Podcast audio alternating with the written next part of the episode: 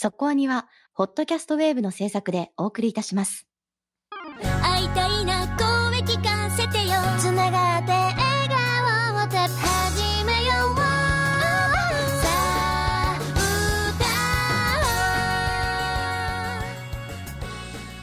ディープじゃなくそこそこアニメを語るラジオそこアニそこアニ明けまして。おめでとうございます。今年もよろしくお願いします。はいということで、えー新年早々そこアニ休みなしでやっております。はい。ようやってますよね。そして今年は15周年年になりますよね。そうですね。そううんろ6月かな、はい。で15周年になりますね。はい。15年正月休んでないからね。ってことでしょ？まあすごいね。初期はね隔週の時があったので休むっていう会はないと思うんですけど今のメンツになってからは休んでないですよ。はすごいね。い、うん、正月配信とかやってた時期もあったなと今しみじみ思っていましたけれども。確かにそんなこともしてみんなましたね。プライベートを切り打ってましたね。そうですね。まあ女子大生が子持ちになるぐらいですからね。そりゃもう。そりゃあね、うん。年内に撮りますよ。そう。はいまあ。いつバラすのかなと思ってた。はい、ということで、えーまあ、年内にとに2021年に撮ってますけれども もう年内じゃないんだよ配信今さ、えーまあちょっとね。分は正月だから。我々寒い中ね朝朝から撮ってますけどね 本当にね年末のドタバタした中で。いやでもね続けられるっていうことはやっぱり楽しいことでもあるなって思うのでこうやってね多少無理をしてでもやれたらいいなと思っています。この前言った話と違うね本当ね。まあ正月だからね。今日ねこうななんとなくね気分的にはね2022年を明るくいきたいですよね。本当にね。そうですね。はい。前向きにね。はい。ということで今日の特集は？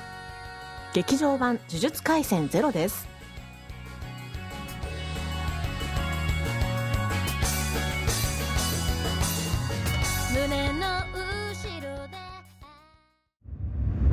そこアニ。劇場版呪術廻戦ゼロ約束だよ。リカとユータは大人になったら結婚するの。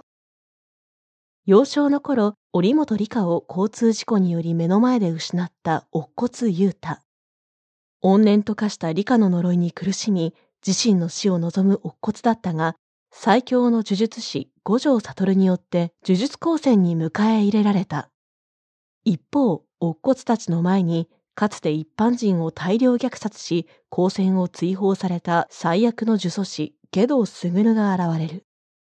来たる12月24日予告された百鬼夜行。果たして乙骨は下道を止められるのか？そして理科の解除の行方は？原作は芥見ゲゲによる漫画。2018年より週刊少年ジャンプにて連載。現在18巻まで発売。テレビアニメ版は監督パク・ソンフマッパ制作により2020年10月から2021年3月まで全24話で放送。今回の劇場版で描かれるのは期間単行本の中でも人気のストーリーの一つである呪術廻戦の前日談。呪術廻戦ゼロ。東京都立呪術高等専門学校通称ゼロ巻の内容です。2021年12月24日公開。ということで始まりました。劇場版呪術廻戦ゼロ特集。本当にこの呪術が読みにくくてしょうがない。本当にねみみんな持ってるよ。ええいや、読みにくいっていうかね、あの、話すときにね、トークの言いづらい。言いづらい。じゅ、じゅじゅちゅになっちゃう。本当に。えーということで、クリスマスに公開された、クリスマス映画か？これっていう。クリスマス映画でしたっけ？でも、これをクリスマスに公開するということに意味があったんじゃないですか？うんいやよくね合わせてきましたよねそうだね、確かに。まあ、ちょうど24日が金曜日だったっていうのと、あったんだろうね。これは使えるぜ、みたいなのがあったんじゃないですか？確かに確かに。まあ映画の公開ってね、うん。金曜か土曜がロードショーの映画館の回し方の事情もあって、そこがスタート地点になるから、まあそこに合わせられたのは良かったし、そう。ね、この日に見に行かなきゃってみんな思うじゃないですか。あの予告を見ちゃうとね。そう。そうですよねうんだからあれはうまいなと思った。本当に。うんそう。うんすごく他の初動もいいみたいですよ。でしょ？他の日でもいいんだけど、いや、これはやっぱり24日に見に行っとかなきゃいけないよねって。結局、これ原作あるわけじゃないですか。漫画の方で。だから、ネタバレも何もないわけですよね。早く行かなきゃネタバレされちゃうからとかいうのはあんまり意識する必要もない作品だし、っていう風にして考えると、初動でいかに稼ぐかは結局次の週の公開数に影響するわけじゃないですか。映画ってね。まあ、この作品は大丈夫だとは思うんだけど、だから、まあ、やっぱり話題性も含めて、24日に、24日、まあ、24、25あたりに、たくさん来ていただきたいという気持ちが、よく伝わっている 映画だったなと思っております。工業的にね。ね、まあでもその辺はね、あの、貪欲に行かないといけない。はい。今大事だからね、やっぱりね。うん書道をね、本当ね。うん、でもすごいね、えー最初から悲しい話をするけどね、はい。呪術のためにたくさんの作品が23日に終わったのよわ。かる 前日の映画館の公開終了の並びがそう、そうなの。まあ確かにね、あの、フル回転でしたよ。こ俺長崎ですら。作品違うけどね、あの、鬼滅の映画がなかったらここまでのことにならなかったのではって思いますよね。ああ、いや、こんなに映画館開けるっていうのはもう本当に業界を動かしてるじゃないですか。もうね、ねえ、すごいことですよジブリでもないアニメ作品がここういうことをするようになったんですよ。いや、まあ偉大よ。確かにねね。だって、常にどっかの時間でやってるみたいな感じだもんね。そうそうそうそう。そうそう時間かぶって別のシアターでやってるみたいな状態ですからね。うん。私もだから、選び放題でしたもん。今回ほど行きたい、行ける回はめったにないっていうぐらい。いや、ほんと数が多くて、ここでしか行けない、やってるって感じで行きそうましたからね。そうそうそう。で、時間、あの、劇場にもね、うん、あの、ある程度、こうね、長崎いつも一人とか二人とかで見てたり、一人で見ることめったにないですけど、二人、二人だったな今日、みたいなことって普通にあるんですけど、まあ、さすが初日だけあって、あ結構お客さんも入ってましたし、あ、いや、なんか僕のところあれでしたよ。なんか50代超えてるぐらいの、はいあの、ご夫婦で見に来られてる方とかいて、俺たちだじゃん。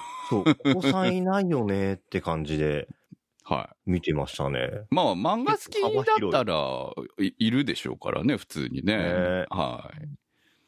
私は、まあ、番組やってるから見に行ってるけど、うん。い普通だったら行くのかなもうその普通の、普通の人生を歩んでないんでわからないんですよね、もううんね。初日の、だって10時過ぎ会場のうんと。ころですよ。そこに行くの結構やる気勢じゃないですか。あまあ、でも年齢層は結構幅広かったですよ、うちの方。あ、そっちもですか。はい。もう上はやっぱり、あの、私と同世代か、もしかしたら、もうちょっと上かぐらいかもしれないっていう人たちから、まあ下はね、あの、ちょうどね、こう、学校が、早、えー終わるタイミングぐらいだったので、午後から行こうみたいな子たちがいっぱいいたみたいですから、学生もいっぱいいたね。っていう感じですね。うん、なんか子供受けするのはわかるというか、まあ、鬼滅の次は呪術だみたいなね、ムーブメントも確かにあったので、若い人たちに受けるのはわかるんですけど、本当確かにおじさんも多くて、おじさんがね、私の回でも一人はいでポップコーンを持って、見ててめっちゃ楽しんでんな、みたいな人もいらっしゃったから、はい。うん、なんかね、そこはちょっとね、分析しきれてないけど、本当に幅広い人気があるんですね。どういうところから呪術に引っかかってくるんだろう？鬼太郎的な発想？いやいや、いや違うだろ。それ、これ前の特集でも言いま、アニメ特集でも言いましたけど、やっぱり、うんこう脈、脈々とっていうかな、クジャク王とかね、あるわけですよ。やっぱりこの手の、あの、悪魔を払う的な物語シリーズっていうのは、だから多分そういうのを子供の頃から読んできた我々世代っていう、まあ50代、40代から50代、まあへもう少しいけば60代の世代っていうのは、意外と好きなんじゃないかと思ってるのね。うん、うん、ううんん。だから、漫画やアニメーション業界が育ててきたということか。ああ、まあ、だと思います。なので、今回の映画に関しても非常によくまとまってて、大変年末に見るのに、こう、スカッとして、あスカッとしたかと言われると、ちょっと最後のところに、あれってどういう意味だったのっていうところはありますけども、まあ、それを除いても、まあ、最高のアクションを見させていただいたなっていうのを含めて、いい映画だったんじゃないですか？そうですね。あの、もちろんね、アニメからずっと見てる人にとっても嬉しい。あ、うんそこってそういう関係性があったの？とかいうびっくりもあれば、何の予習もなくても本当にアクション、アニメーションだけでもすごく楽しめましたよね。これね、テレビアニメ版を見てなくても大丈夫っていうのをやっぱり作んなきゃいけないわけじゃないですか。うん。多分ね。やっぱこう、こういう場合は。だから、ゼロであるっていうことの意味っていうのはやっぱりあったなって思うんですよ。だってこれ前日なんだからね、あくまでもね。まあよく原作の段階でも呪術廻戦、あの、読みたいけど、結構もう関数出てんなって人には、ゼロ巻読んでいけそうだったら全部いけるよっていう話は聞けますからね。って言いますよね。うん。うんだから、そのゼロ感が、まあ今回アニメ化されたということで、ただ主人公はその後の本編には出てるんですか？名前は聞くけど、アニメではいなかったですアね。ニメでは出てませんよね。なんか、おっこつってすげえ先輩いるんだぜ、みたいな感じの。うんその、おっこつ先輩っていう名前だけは出てたはずと思いながら、でも、おっこつ先輩っていたかなと思ってたんですよ、私も。なんか漫画の方にはう出てきたらしいですけど。ああ、そうなんですね。え、どういう立ち位置なんでしょうね。すげえ先輩なのかな。いや、すげえ先輩って言われてるから。ねねうんしぐろくんなんてもうめっちゃ憧れてるみたいな話だったじゃん。ああ、そっか。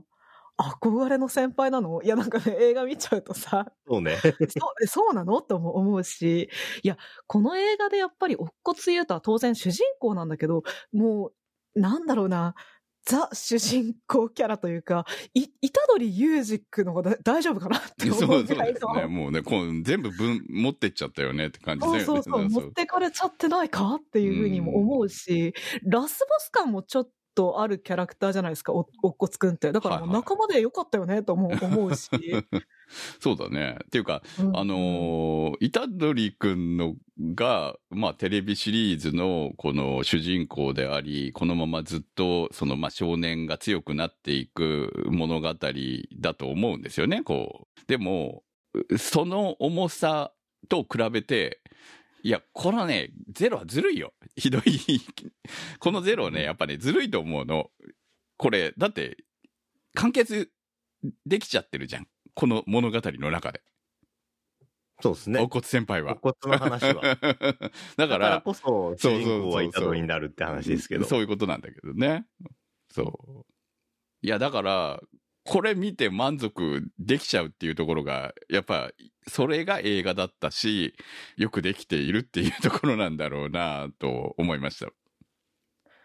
一切出てこなかったもんね。なんかちょっと振り向くとかありそうじゃないですか。伏黒とか特に。もう小さい頃から呪術にうん。携わっている子だから、言ってもおかしくないかなと思ったけど、そういうのは一切見せなかったですね。そうですね。だってまだ入学してないからっていうことでしょ、結局。まあ、ましてやユージなんてね、全く能力に目覚めていない、ただの普通のこう中学生か？この頃は。ああ、まだじゃあ、そうなりますかね。うん。うん。だからまあ仕方がないというか、あえて出さなかったっていうところもあるでしょうから。うんうんいやーまあ、とはいえ、あの、京都陣営とか出てきてね、東堂とか。はいはい、いましたね。うん。まあそういううまさつながりみたいなサービスカットはうまいことバランス取ってるなっていうふうには思いましたね。まあこれを見て、えーテレビシリーズに行くっていうのは、まあ十分正しい流れでもあるし、テレビシリーズを見た人がこれを見て、ああこういう前日談があったんだっていうのも正しいよね。だからどっちから見ても面白いっていうのは、これは素晴らしいなと思いました。作りがね、ほんとね。非常にわかりやすく作ってたよね。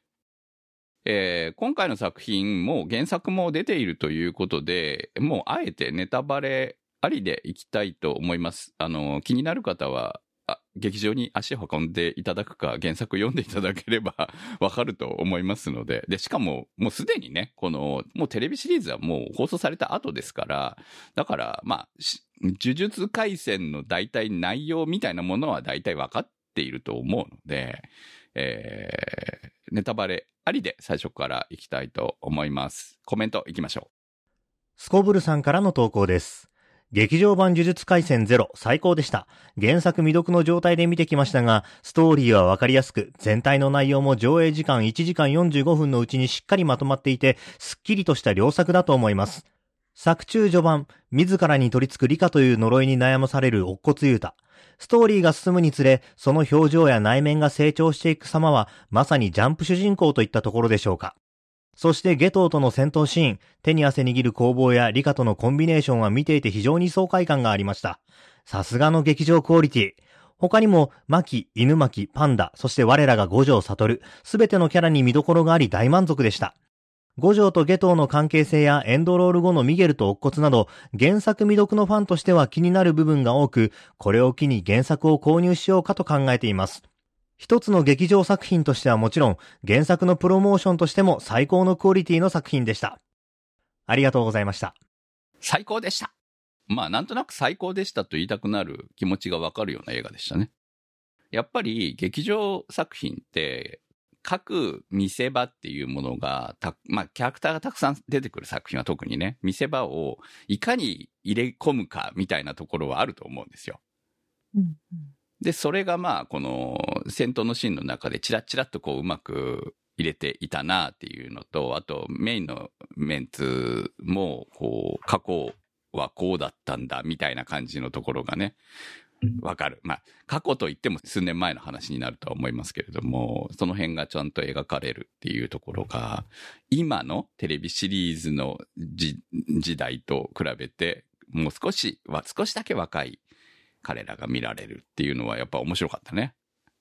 まあ、若さの、ね、変更点として、メガネの形とか、あとルーズソックス履いてるとか、ありましたけどね。そうね。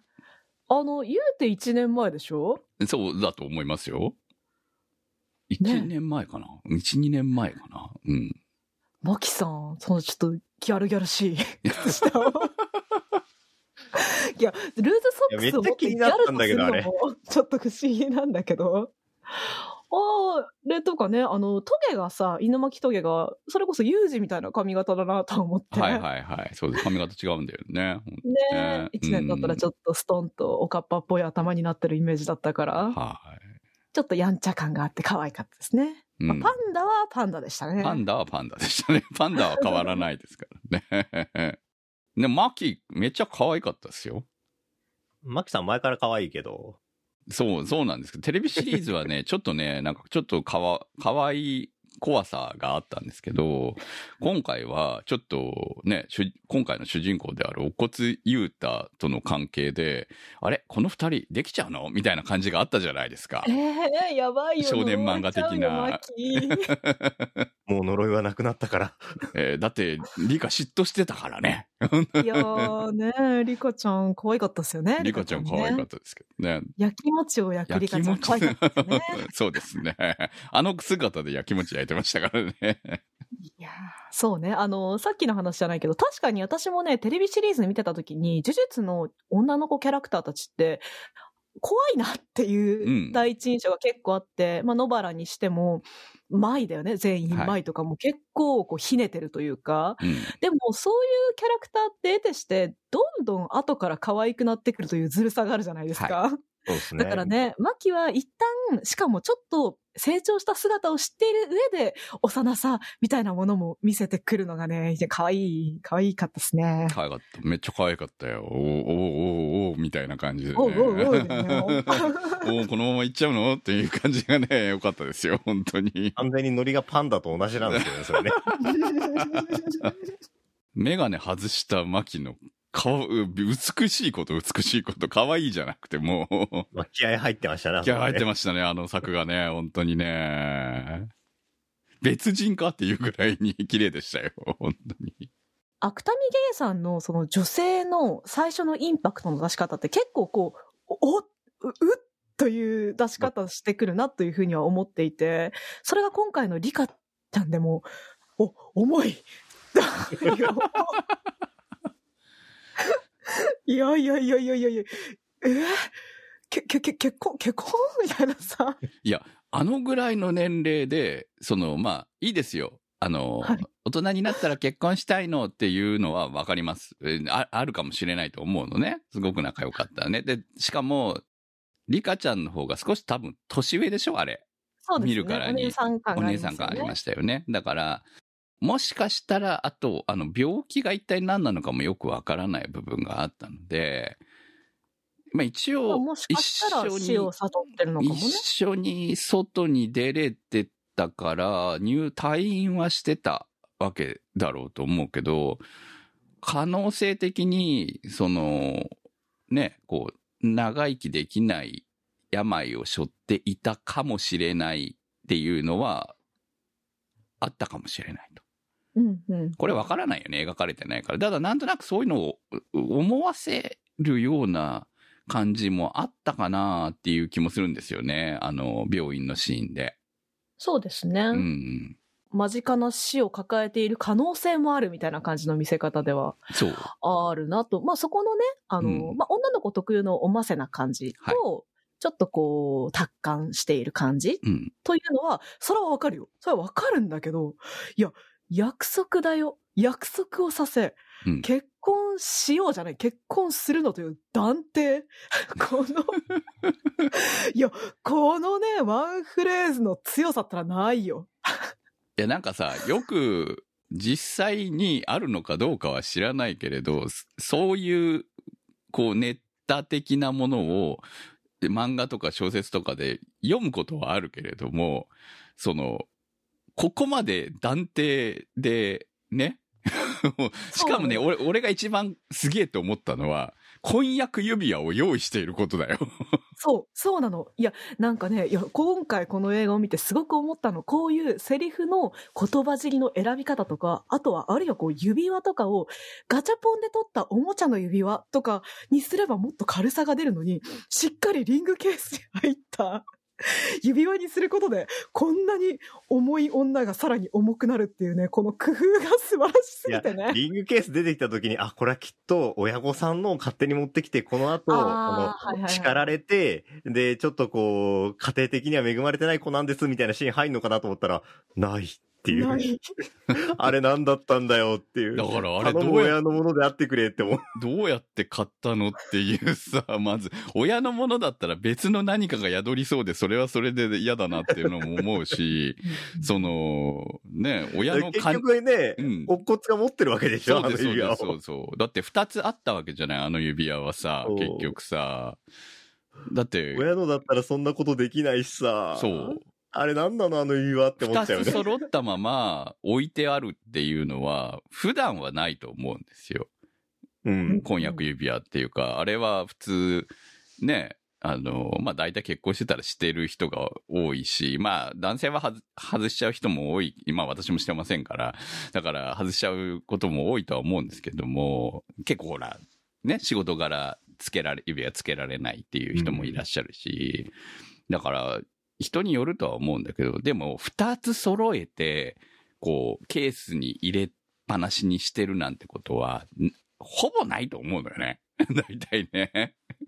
だから、あの箱に、しかも、ユータにあげる箱が別にあるわけでしょ？そうな。そう。どうしたの？あの用意の良さはね、ちょっとね、こう、すげえな、リカちゃんって思いますよ。お小遣いで買えるの？それって思いながら。いやね、まあそれに加えてやっぱ声がね、花澤香菜さんはい。という。花澤さんも最近こういうえ死んでしまう重要キャラやること増えてきてる感じしますね。まあ、あの、芸は広がってますよね、すごくね。ううんん。ヒロインだけじゃん。まあ、今回もヒロインなんだけどね。ヒロインなんだけど、あの、かなり半変則ヒロインですけどね。半分以上、あの、加工された声でしたから。うん、でもあのーちょうどね、この前やっていた、オールナイトニッポンゴールド、呪術廻戦のオールナイトニッポンゴールドって言ってたんですけど、あんま加工してないらしい。いやじゃあやっぱり自分の声で出してんだ、あれ。どうなんだろうな、加工してないって言うとさすがに嘘ですけど、花澤さんのその、もうあの、呪い感のあるベースはしっかり残されてるっていうふうに、あーなるほどね。尾形さんもおっしゃっていたので、はいはい。元の表現力がもう凄まじいなと思うし、うん。まあ、花澤さん、もともとね、演技もすごくお上手な方ですけれど、お、重さが、リカちゃん、重さが、あんなね、軽やかな声で、すいや、ていうかもう大体あの、結婚するのって言った時点で重いから、もう本当に、可愛い顔して可愛い声を出しているのに全然可愛くねえから、本当に。うん前から結構厄介な女をやることは多かったですけど、ね。うん、まあ確かにね、本当にね。そうそうそう。いや、厄介だわ、こいつっていう。う んまあ、まあでもそれを、あれを今回ね、うん、すべてあの、本人のせいじゃなかったっていう話になりましたけど。そうそうそう受け止めた、乙骨雄太も素晴らしい男だなと。いや、随分長い間、受け止められなかったみたいですけど、その、まあ結局、ね丁寧に掃除用具入れに寿司詰めになったやつもいましたけど、そうね。確かにね。まあいろいろ。オープニングからこんなコテコテのいじめシーンある？とか思ってみいたら、や、でもこの作品結構コテコテのいじめシーン普通にあるじゃないですか。あ、そっか。テレビもあったな。そうそう。今時、こん、こんないじめあるのかなっていう部分も含めて、ちょっと、こうなんか昭和のいじめ感があるんですよね。まあ逆にコテコテすぎてなんか陰湿さが、あの、出てこないみたいなところはちょっとありますけどね。もっと今のいじめは陰湿じゃねえのってやっぱりこうね、思う部分もあるんだけれども。やりたいのはそこじゃねえからっていう明確な力の入れ具合が。そうですね。まあ、あれはあれで漫画っぽくていいのかもね、逆に言ったってね。うんそんなとこ、うなんかこの話でリアルに見せられてもな感は正直ありますね。そうですね。はい。愛ほど歪んだ呪いはないですよ。ああ、そうあのね、言葉はね、確かにね、お本当だなって思いました。まあ実際ね、歪むと、愛が歪むところまで行っちゃうと、確かに呪いだよねって思いながらさ、うん。その呪いまあがねね、権限するかどうかなわけじゃないですか。うん、まあその呪いを呪いにしてしまうか、純愛にするかは、本人次第よ。あ、まあこの物語はまさにそういう話でしょ、結局。そざのわざわするね。うん、リカとユータのお話は。うんあの辺の言葉遊び的なセリフ回しをかっこいいよね、このいや、話は、ね。かっこいいね。コメントにありました、五条とゲトウの関係性。これ、ゲトウ死んでないよね。死んでないですね。だってテレビシリーズにね、出てきて出てきてるでしょ？五条は殺さなかったっていうことなの？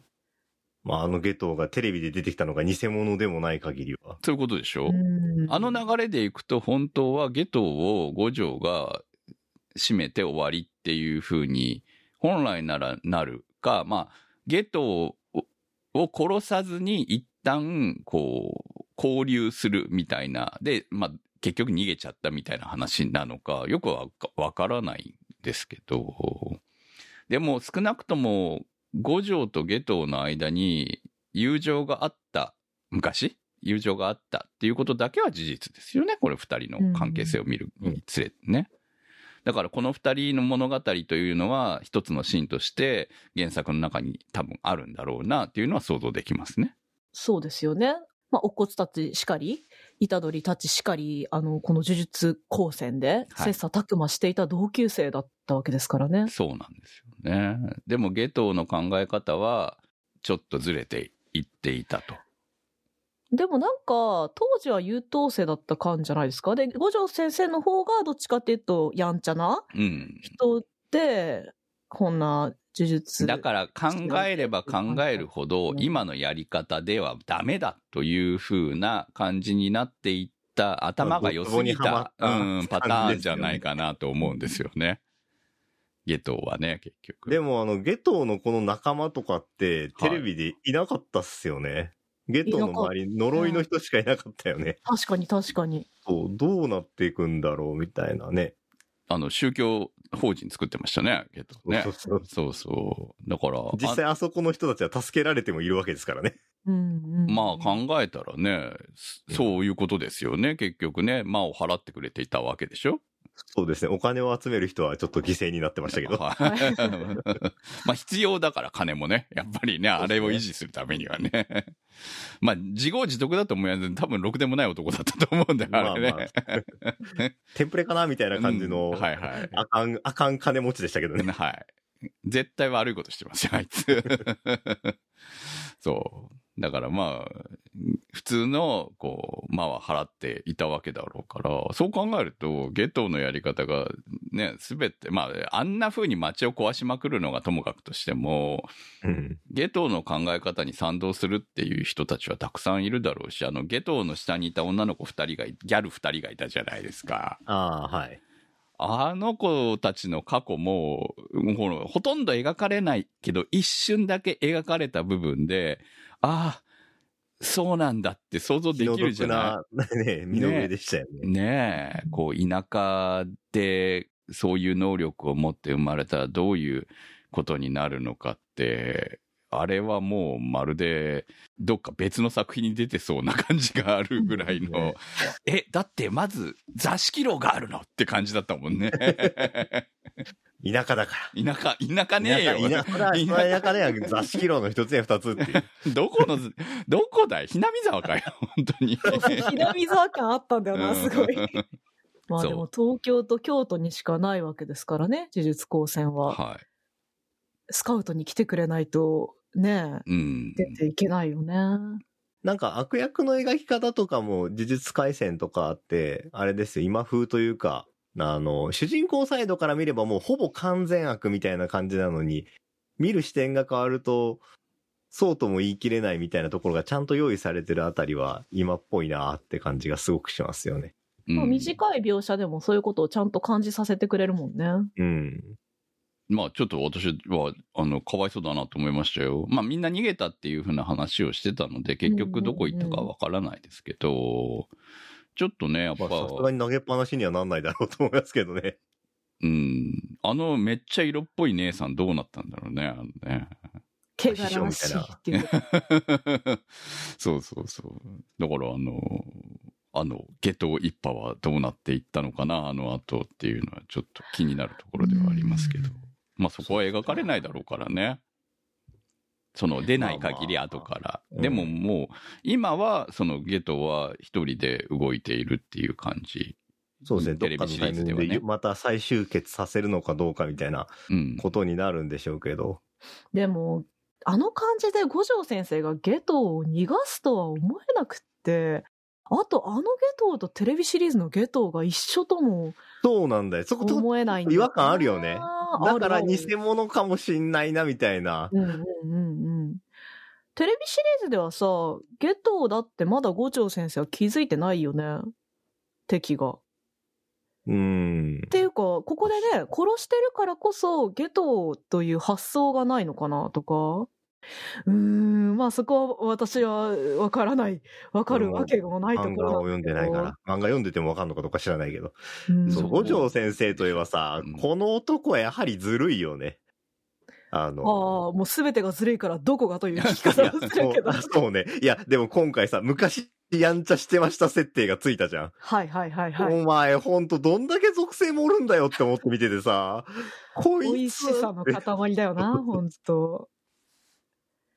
ちょっと人間乱してきやがってよ。そうそうそうそうそうそう。ますます好きになっちゃうじゃねえかよっていう。そう。相変わらず目はもうなんか別に描いてる人いるんじゃねえかみたいな 目になってるしさ。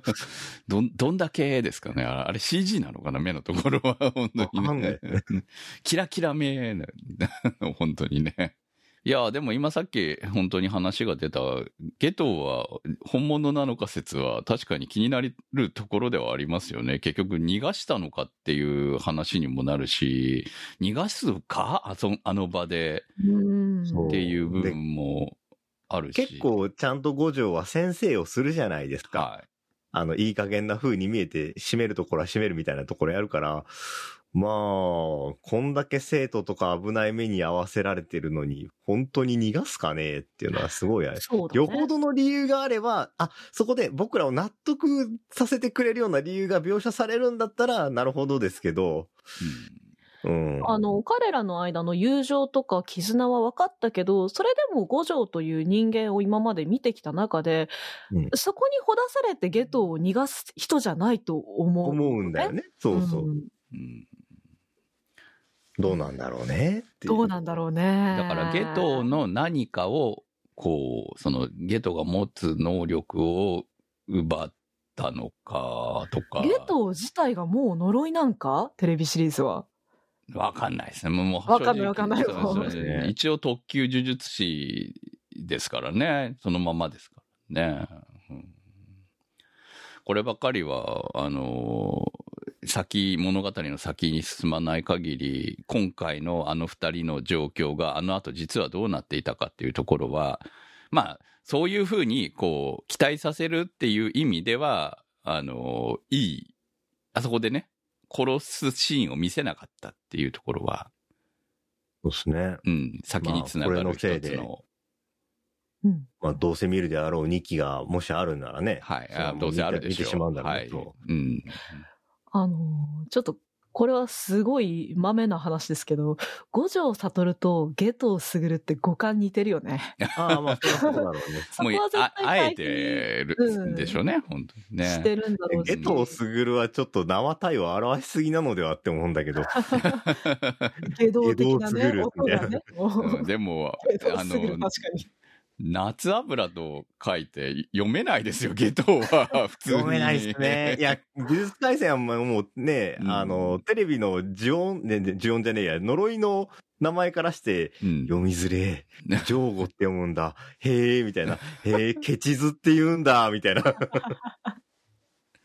本当ね。だから、まあ、あの、まあ、これだけ強い、こう、敵である以上、ここで終わられたら面白くない部分もあるそうですね、面白くないですね。そうっていうのがあったんで、なるほどなっていうことで、えーで、なぜ、何があそこで終わったのかを、友情が終わっただけで、じゃあなっていう、そんなわけねえだろうって思うんだよね。そんなに甘くはねえだろうって思うので、一体何があったのかも含めて、えーどっかで描かれると嬉しいなとは思うけど、まあ描かれなくても、あの時のみたいな話がどっかでされればいいかなっては思いますよね。大宮ランナーズハイさんからの投稿です。そこアニで特集するとのことで今年最後の映画鑑賞として見てきました。テレビアニメは視聴済み、原作未読、予習ゼロでの鑑賞でした。ストーリーはテンポよく進み、アクションはよく動いて、クムさんがおっしゃっていたように、単体の映画としてとても楽しめました。鑑賞する中で初めに感じたのは、呪術廻戦の世界に異世界転生したシンジ君がいる、でした。身も蓋もないですが。CV 尾形めぐみさんということもあり、たまたまかなと思いましたが、終盤での死んじゃダメだ死んじゃダメだの繰り返しは、いい意味でサービス精神を感じました。でも私にとっての一番のサービスカットは、おっこつくんにかけられた言葉に一人頬をあからめ照れるマキさんの姿です。馴染みのキャラクターたちにそれぞれ見せ場もあり、サービス精神あふれる楽しめる作品でした。ありがとうございました。はい。特集するということで見に行ってもらえるありがたいことですね、まずね。ええ本当に。ありがとうございます。これはですね、皆さん、皆さんじゃなくてね、あの、多分我々アニメファンは感じたと思うんですけれども、いや、まあ、ここまではい思わなかったけどね、異世界転生したシンジ君がいる っていうのは、はい。だって私の最初の感想は、尾形めぐみで劇場でしたです。だからね、まずね、まあ、そうっすね。本いやー本当にね気持ちを持ってシンジ君だったんですよ。芝居をするな本って当に。あの、テレビシリーズで一切出ていないキャラクターで、まあもうすでに大人気シリーズの呪術廻戦に、急に突っ込まれて主人公やれって結構な重荷じゃないですか。重荷だと思います。はい。ねえ、うんそこで、ね。しかも期待されれてるわけでしょ？ここ、この、この映画っていうのは確実に。うん。それでね、それでいてこう、結構もう、それこそシンジ君じゃないけど、誰しもが聞いたことある声なのに、うんそれでも私やっぱり呪術廻戦ゼロの特報が出た時の一言にもうやられちゃって、うんかっかっこいい。なんですかね、あの、一気に人々を魅了する声というか、本当に尾形さんってさすがですよね。なんかかっこよく決めるときは本当にかっこいいなになるんだけど、あの、辛いとかしんどいっていうので、鬱屈してるときっていうのは、なんか、こっちも一緒に辛くなっちゃうというか、一気に同情したくなっちゃうみたいな、その辺の、見てる側の、聞いてる側の感情を、もう、動かしていくのがすごいなって、もう映画館の中で、3回か4回ぐらい、ああ、これは同情してしまうみたいな感じで、もう納得するしかないみたいな気分になって、凄まじいなと思った。あの、喉を詰めるような声の出し方って、あんなのってもう、やりたくないじゃないですか。まあ、のそうだし基本的にあれ、やっちゃダメって言われるからね。うんうんうんそうなんですよ。それにね、もうやってしまったら、あれは尾形さんの真似にしかならないし、うん。でもね、それが許されるたった一人の人物で、一緒になんか苦しくなってきちゃうんだよね。そうね。気持ちがね、あの、うん。本当に乙骨の辛さっていうのを、うん、二重にもやれる三人が重にも。他にいうんたのかみたいな感じになっちゃうもんな。そうですね。他の人がやったらもちろん全然違う乙骨にはなっただろうなと思うし、こういう人も、まあ合うだろうなっていうのはわかるんだけど、もう本当、うん、言葉がチープだけど唯一無二だなっていうキャラクターに仕立て上げてくれたのは声あってのことだよねっていうふうには思うんですよね。で、まあその中でやっぱりシンジ君を彷彿とする皆々様がね、まだまだいるでしょう、この時代、あの、エヴァにね、影響を受けまくった人々が。はい。うん、そんな中でね、尾形さんを起用するのはすごい勇気のいることだと思うし、まあ、タイミング的にね、今年エヴァも終わっているわけですからね、演劇場版。そう。だから、そうですね。それが終わった後の年末に、またシンジ君を見たんだ俺はっていう風な気分になったのは。でも、まあ、最、これね、あの、シンジ君ではないわけですよ。結局ね、ちゃんとね。でも、シンジ君っぽいな、シンジ君っぽいな、意図、もちろん意図してやってるよなっていう、その、本人がじゃん、声優自身がっていうよりも、その、作る側が意図してやってるなっていうのは感じなかったわけではないんだけれども、でも、ちゃんと後半になるにつれて、かっこいい、こう、ね、乙骨先輩とよ、腹を決めたそうそうそう、乙ところがね骨先輩と呼ばれるほどのキャラクターに、ちゃんと育っていくっていう、しかもこの、たったこのだ時間しかないわけじゃない。この映画一本の中で、その成長を描かなきゃいけないわけなので、そのこの成長具合を声でしっかりと表せたっていうところは、こう、まあ、ある種謎物語であったシンジ君の出演してたエヴァンゲリオンとは違い、ちゃんと主人公をやれ、やりきったなっていうところは、こう、さすがだなっていう感じはありましたね。うん。いや、あのね、まあ、似るのは、え演じてる人が同じ人だから、似てる人が出てくるのは仕方ないと思って見てたんですけど、僕がちょっと思っちゃったのは、あのまあ、ランナーズハイさんも言ってるように、はいはい終盤の死んじゃダメだの繰り返しで、はい。いや、これはさすがに露骨すぎんかって思って、ちょっとあそこで引いちゃったんですけど、まあ後で調べたら、わかそうあ、ですよね。で私もあれはそこまでやらんちゃよかろうと思いました。なんかね、あの、気分としては、あの、尾形めぐみという役者に、これから、真珠を求めてほしくないんですでもよ。わかります。わかります。そう。うんそんなところで収まる人じゃないでしょうっていうのもあるしうん、そうもともと、ね、真珠くん、まあ、代表作ですけど、他にもいっぱい代表作あるわけで、うんとかね。で、エヴァンゲリオンはあんだけ綺麗さっぱり終わったんだからさ、とかいうのもあったんで、うんだから余計に、こっちが、あの、似てるフレーズが来ちゃったから、うわって思っちゃって弾いちゃったんですけど、あれ調べたら原作であのセリフの繰り返しがあるみたいですね。ああるんですね。だからサービスシーンじゃないんですね、あれはねっていうことみたいです。はいで、ちょっと同時に映画館出てから思ったのは、若い子はエヴァ、まあ知ってんのかな？知らねえのかな？でもしかして、俺らオタクだけなのかなっていうのも、まあ感じなくはなかったんですけど、那須さんどうなんですかね、その辺は。あ、それはまさにそうだと思うよ、オタクの皆さんって言うとあれだけど。これ、老老害的なところに片足突っ込んでるよねって思って。うーん、まあね、こうやってこう同じセリフを重ねるっていうのは他の作品でもあって、それがどうしてもその手法と尾形めぐみさんの声が重なると、まあ感じる人も多いだろうなっていうのは全然納得なんだけど、なんだろうね、私もこう映画館を出るときに、私は映画館を出るときにいつも周りの声に耳をそば立たせているんですけど、どんな感想言ってるかなっていうのをね。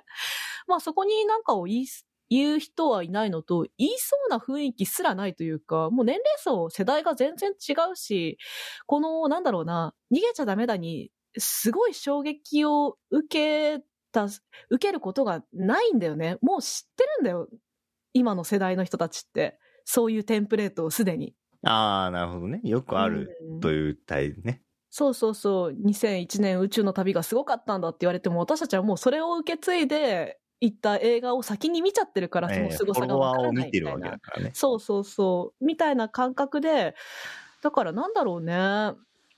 そこを心配する必要はないし、私はむしろこの作品から、エヴァも見ろよっていうメッセージすら感じるというか。うん。ある種それはそれで、うん。自分たちが衝撃を受けた作品へのリスペクトなんじゃないかなというふうにすら思ったので、そんなにプラスに捉えることはできたかなとは思います。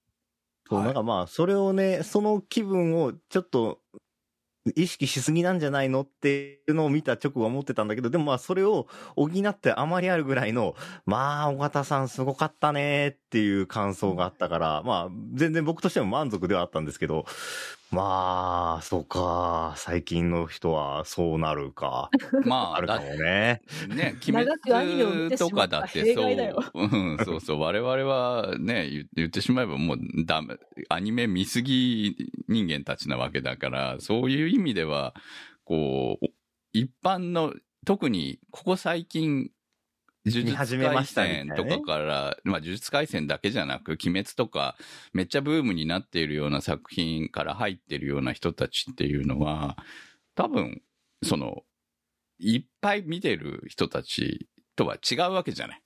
そうですね。で、一番大切にしなくちゃいけないのは新規顧客ですからね。そうなんですよね。そう。そうだし、この映画を見て、えっ、と、あえてこの言い方をするね、尾形めぐみさんの声真似する子供増えるんちゃうかなと思って。私たちがね、私たちっていうかまあ、シンジ君のセリフを真似したように、うん乙骨のセリフを真似するようになるんじゃないかなって思うと、ちょっと、あ、まあ、シンジ君よりは真似されやすいんじゃない？シンジ君は当時見ていた身としては、とても真似したいと思える人間ではなかっ でもすげえモノマネはされるじゃん。た。そうだね。芸的な意味合いでね。うん。やっぱりこう、尾形さんのその声の出し方ってすごく特徴的で、ちょっとこう、真似したくなる。なまあ自分が普段出すか、出し方とは違うから、ちょっとやってみたいなっていうところは あるんじゃないかなと思うから、それに引用されるセリフが、エヴァから乙骨になったら、それはすごい素敵なことじゃない？そうだね。そこのアップグレードはとても素敵なことですね。うん。だってもうエヴァの新作は基本的には作られないわけですから、だから、そう考えると、その、ね、しいつまでもシンジ君を引っ張っていたらいけないわけなので、尾形さんの仕事としてもね、こう、より、もうもともと実力を持ってる方なわけだから、いろんな仕事ができる主役をやっていけるように、こう、なっていく、ま、まあなっていくってもうすでになってる人なわけだからね。まあね。そうそう。私はね、リカちゃんの真似もしたいけどね。それあどれ、あれ、暴走してる時の方でしょそうそうそうそうそうそう。あっちの声やりたいですね。みたいな感じの声ですよね。ぜひ、あのー呪術廻戦ごっこをやってる子供を眺めたいなっていうふうに。いや、ぎょっとすするわ。リングケースを渡してる子供なんて見た時に。お前どっから持ってきたんだそれはっていう。それを勝手に持ってきたらダメなんだよって言わなきゃいけない。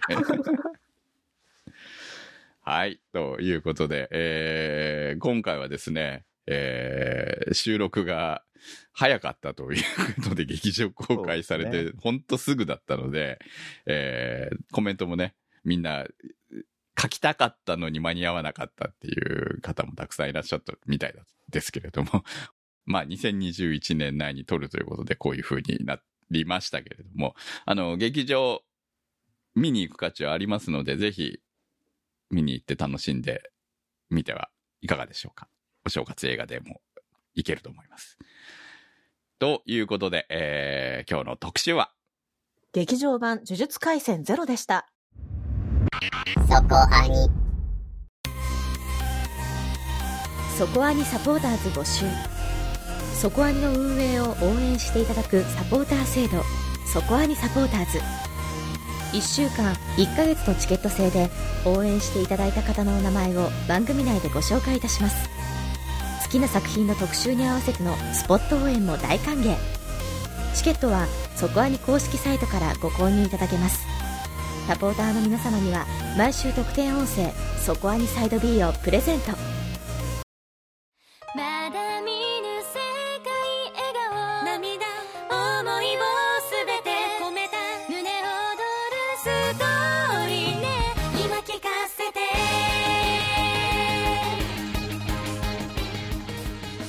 ところであのミゲルは一体いいもの？悪いもの？わかんない。まだわかんないし。ね、おこつ先輩と一緒にいましたけど、海外で。なんかノルマとか言ってたから、本当に、あの、ビジネスの人なのかもってちょっと思っああ、なるほどねお金をもらって、その、手伝ってたっていうだけ。敵にも味方にもなるみたいな。なんで山寺宏一さんと思ったから、まあ、後々そういう、えこっち側に来るのねと思うと納得でしたし、うんいや、それこそね、エヴァの人増えてんすよ。確かにね。っていうね。もともとね、関さんとかもいらっしゃるし、えっ、と、三石さんも参加されてるし、まあそう考えるとね、まあ大御所をちゃんと集めてるから、ミゲルがあのまま終わるわけはないよね、と思っててね。まあ楽しみですね、これはこれでね、はいテレビシリーズね。はい。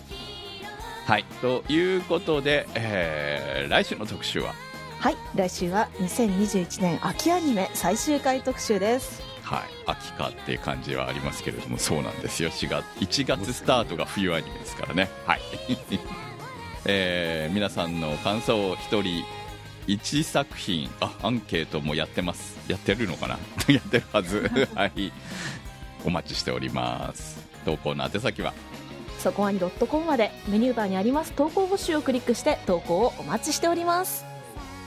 劇場版呪術廻戦ゼロ特集は立ち切れ線香さん青梅財団さんマキさん夜さえあればいいさん P さんニワッチさんユキさん常新さんメガネ属性ノットイコール負け属性さんタケさん大宮ランナーズハイさん直輔さんのサポートにてお送りしました。サポーターの皆様には毎週アフタートークそこはにサイド B をお届けいたします。本年もよろしくお願いします今回のお相手は私クムとなせひとみと宇宙世紀仮面でした。